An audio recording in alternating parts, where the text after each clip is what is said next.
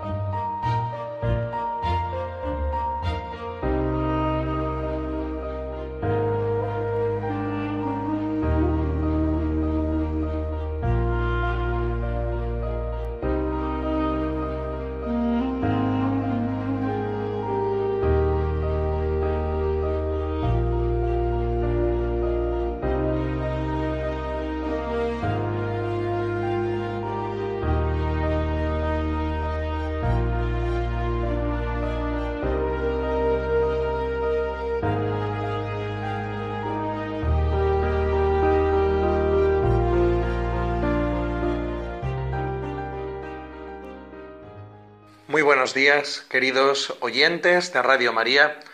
Bienvenidos a este encuentro de este sábado precioso 25 de abril, día especialmente dedicado a nuestra Madre María como sábado, sábado de Pascua, sábado con sabor a resurrección. Y por eso hoy, hermanos, me gustaría compartir con vosotros eh, un tema que que me parece, o por lo menos me está llegando últimamente mucho, ¿no? Dentro de toda esta situación que estamos viviendo, que es esa frase del Señor en el Evangelio cuando nos dice que el que quiera ganar su vida, la perderá. Pero el que la pierda por mí, la salvará, la encontrará. Frase que nos repiten, ¿no? Todos los, eh, todos los evangelios como una frase importante, una enseñanza importante del Señor para nosotros. Quien quiera ganar su vida la perderá, quien la pierda por mí, en otro paralelo dice, por mí, por el Evangelio, la salvará. Y digo que esto el Señor lo da mucha importancia porque nos está enseñando una de las claves fundamentales del amor una de las claves fundamentales de la vida. La vida tiene un sentido, la vida podemos saborearla y sentir cómo merece la pena. Nos podemos sentir llenos cuando este regalo precioso que Dios nos ha hecho, que es llamarnos a la existencia, queremos hacer un camino de donación y entrega de nosotros mismos. Es decir, un camino de amor auténtico. No solo un amor de palabras o un amor de sentimientos, sino de un amor de entrega. Me doy, doy de mi tiempo, doy de mis ganas, renuncio a ese ego para ser un nosotros. Por eso, hermanos, estamos en este sábado ante un tema fundamental que el Espíritu Santo quiere enseñarnos y grabar en nuestros corazones. Por eso, como hacemos en nuestros programas, invocamos hoy a nuestra Madre María para que venga a nuestro lado, para que se siente con nosotros ahí donde estamos escuchando este programa de radio. Ahí está cerca nuestra Madre. Qué bonito es esto. Ahí sobre todo cuando más la necesitamos o, o estamos en una situación más dura, es la hora de María. Por eso la miramos, la saludamos y la decimos.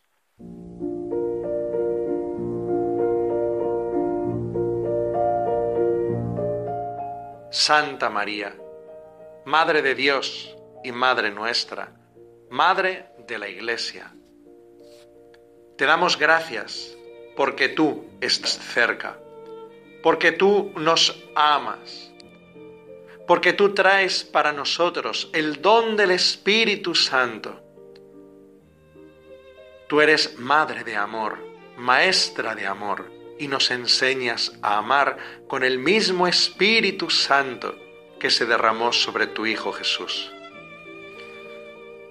Te llamamos Madre porque necesitamos que estés cerca que tú nos enseñes que tú nos eduques y que tu corazón inmaculado nos guarde.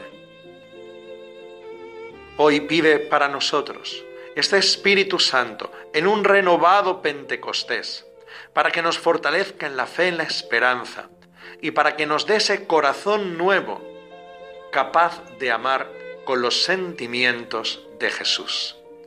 Santa María, Madre del Amor Hermoso, Madre, la creyente, Virgen Pascual, reza con nosotros, reza por nosotros. Amén.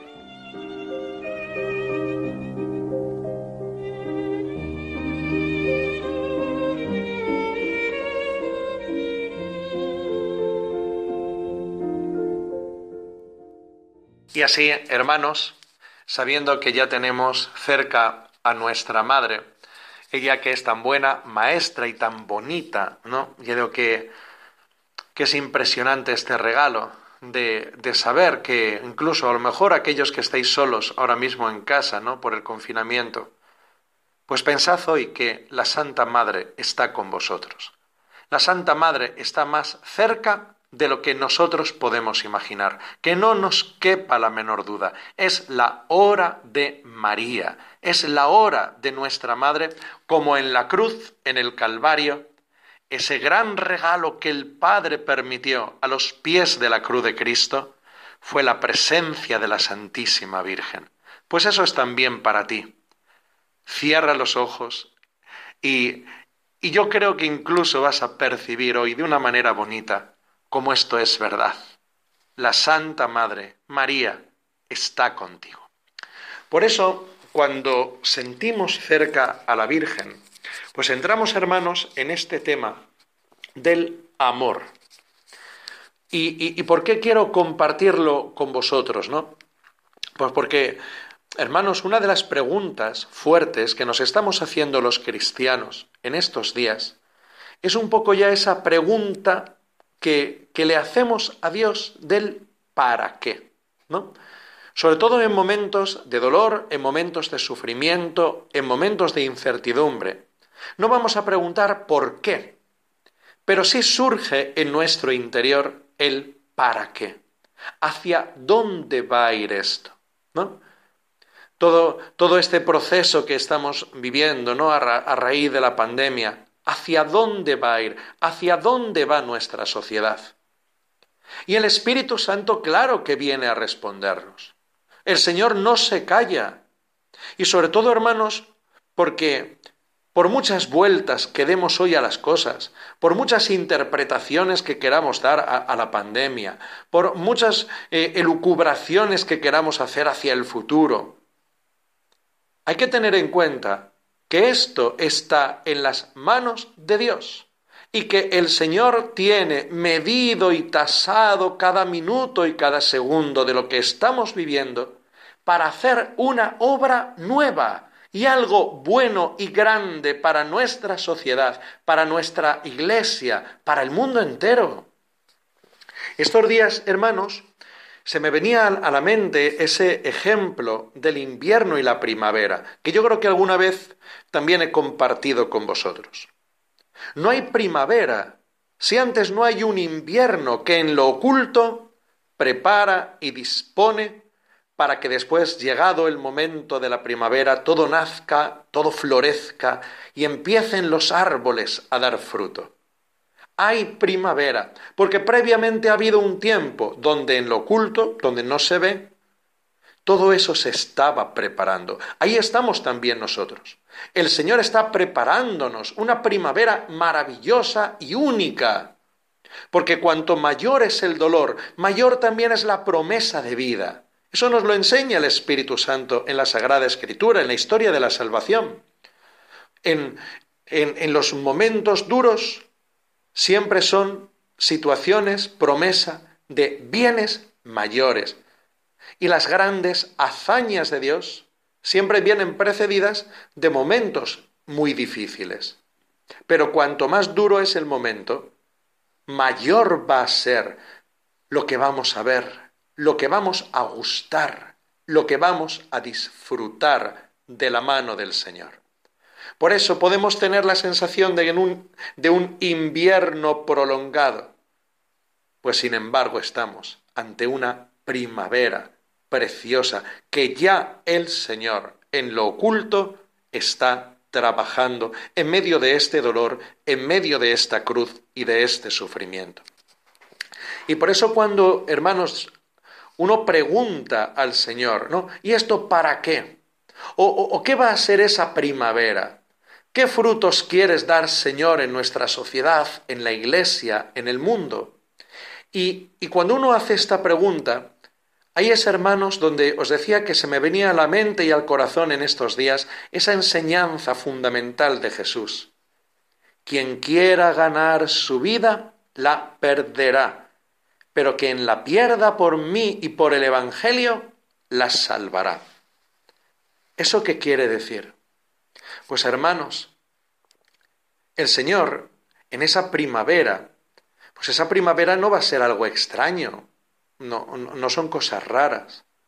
Jesús siempre nos lleva a lo esencial.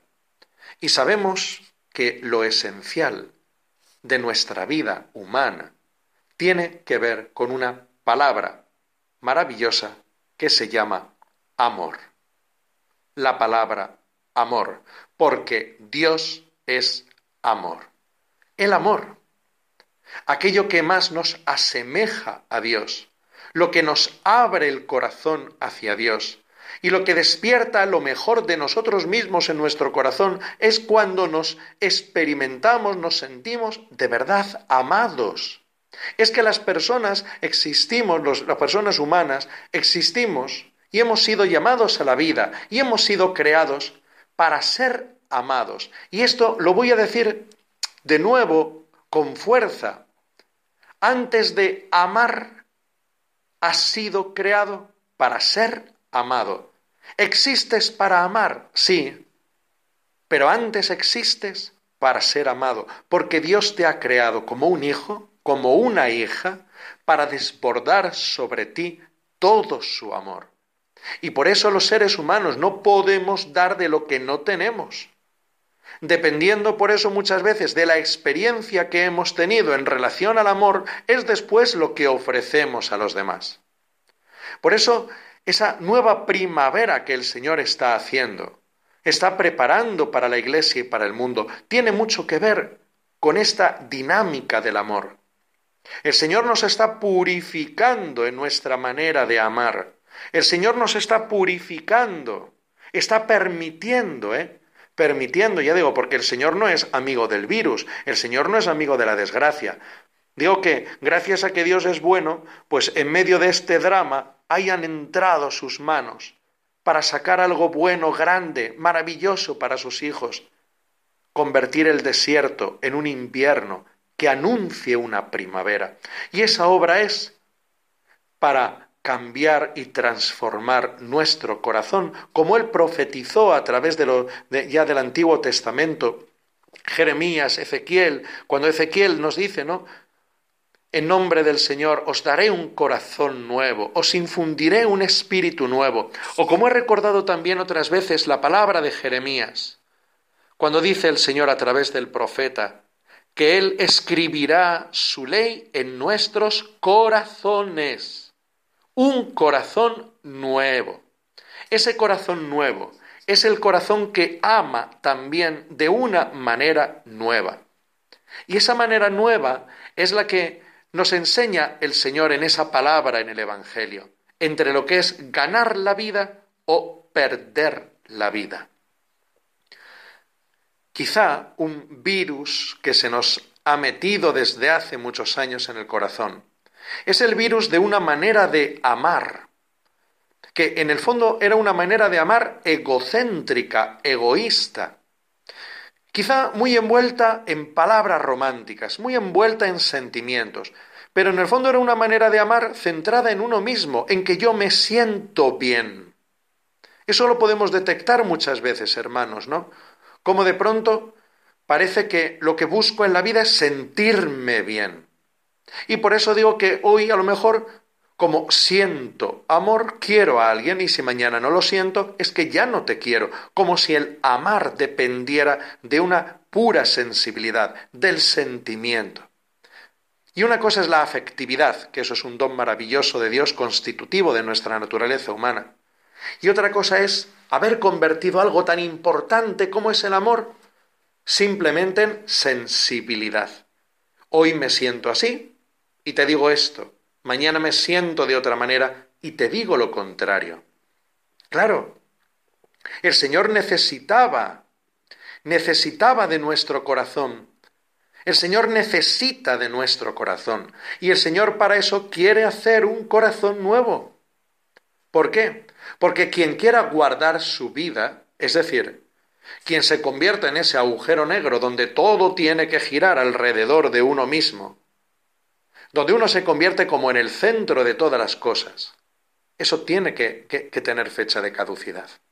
¿Por qué? Porque también sabemos por experiencia que una manera de amar egocéntrica, que depende solo de que me hace sentir bien, que solo me miro a mí mismo, eso no va a ninguna parte, eso no es amar, eso es hedonismo, que es diferente y que sabemos por experiencia que eso no nos hace felices. ¿Por qué? Porque la persona que al final solo vive dentro de sí mismo y para sí mismo, y según lo que yo siento, y esto me agrada, y cuando me deja de agradar, es, pues, nos convertimos las personas casi en de usar y tirar. Como ya no me vales, ya no te quiero. Qué duro es eso. Eso, eso no es amor, es hedonismo. Y hermanos, el hedonismo le hemos puesto nombre muchas veces de amor, lo hemos querido disfrazar de amor. Nos hemos quedado en disfrutar como de muchas cosas y no hemos aprendido la alegría de, de, de ese amor verdadero que descubrimos en Jesucristo y que el Señor nos enseña en esa frase. Quien quiera guardar su vida, la perderá pero quien la pierda por mí, quien la entrega, quien la da, quien se ofrece, entonces es cuando encontramos de verdad la vida, el sentido de la vida. Porque el amor va más allá, porque querer a alguien va más allá de sentirme bien o mal, sino que es la alegría, el gozo interior de poder beneficiar a alguien al que amo y hacerle feliz. Eso es lo que vemos en Jesucristo. Eso es lo que el Señor nos está enseñando en esta Pascua, en su misterio pascual, cómo Él se ha dado por entero en la cruz y cómo Él ha resucitado pensando también en ti y en mí, para estar para siempre contigo, para que mirando a Cristo resucitado, te des cuenta de que todos los enemigos de tu alegría han sido derrotados y que tenemos por amigo y compañero a Jesús que ha vencido su victoria. Somos hijos de la victoria. Por eso en un momento de música, hermanos, nos descansamos en el Señor y le damos gracias, le damos gracias porque nadie como Él está interesado en regalarnos un corazón nuevo. Cargo con mi castigo para que yo pudiera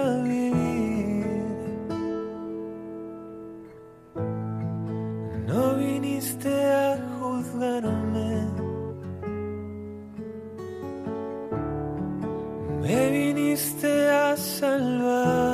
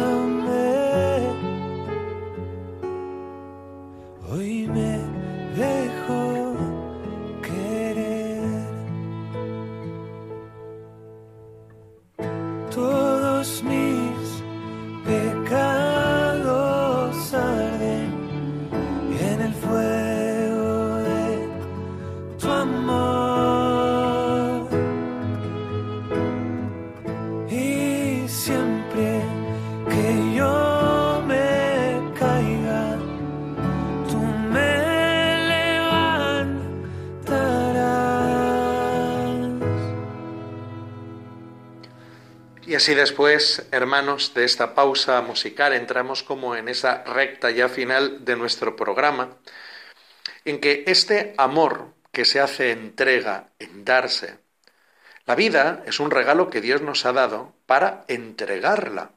Es decir, la vida se gana cuando se da, cuando yo me doy cuenta que puedo renunciar a cosas que a lo mejor son muy importantes para mí, pero si le hacen feliz a la otra persona. Renuncio de mi tiempo, a lo mejor a determinados gustos.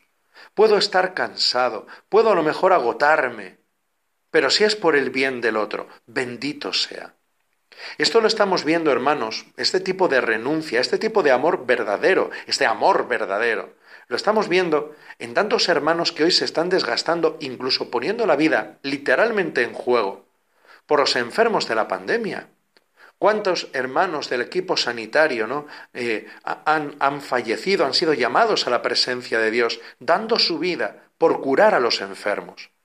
Auxiliares, personas en las residencias de ancianos, un testimonio tan bonito de cariño, de entrega, aunque me, pues, aunque me pueda yo contagiar, pero tengo que estar con estas personas a su lado. Qué testimonio más bello de amor. Sacerdotes que han entregado también y han muerto, ¿no? Por, el, por el virus, el COVID-19 pues entregando y dando su vida por los enfermos, por el acompañar, por cuidar a las familias. Es que la vida está para esto. Es que la vida, me vais a perdonar la expresión, se convierte en un rollo cuando lo único que trato es de protegerme, protegerme. Y os dais cuenta que quien se protege es la persona que tiene miedo. Y por eso, hermanos, lo nuestro no es protegernos por miedo, sino que lo nuestro es dar la vida, es desgastarla, es poner en juego si esto puede beneficiar y hacer feliz a los demás.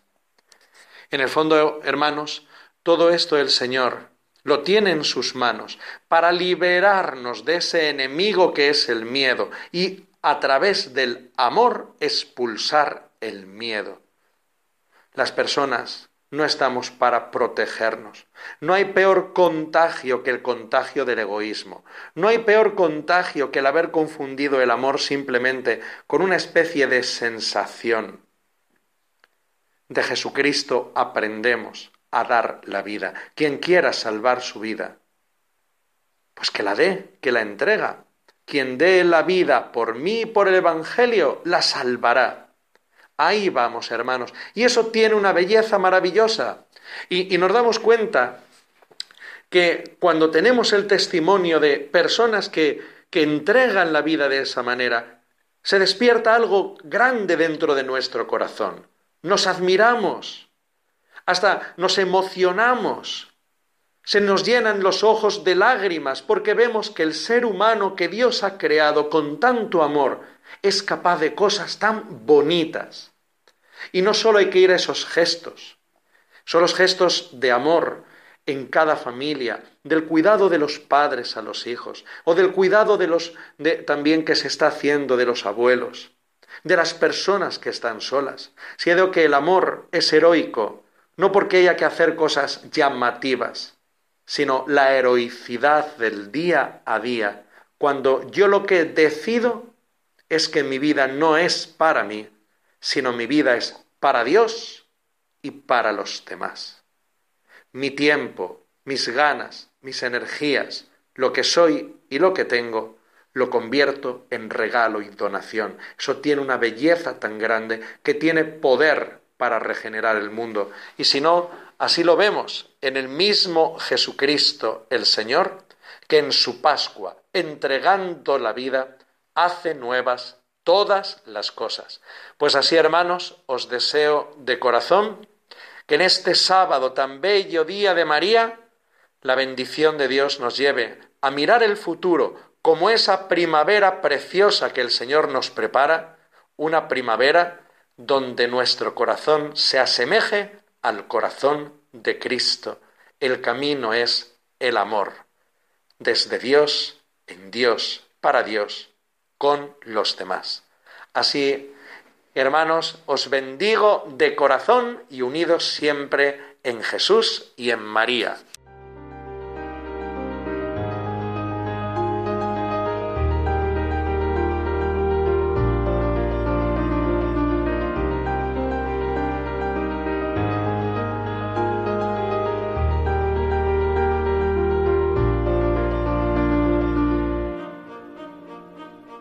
Finaliza en Radio María, El Dios de cada día.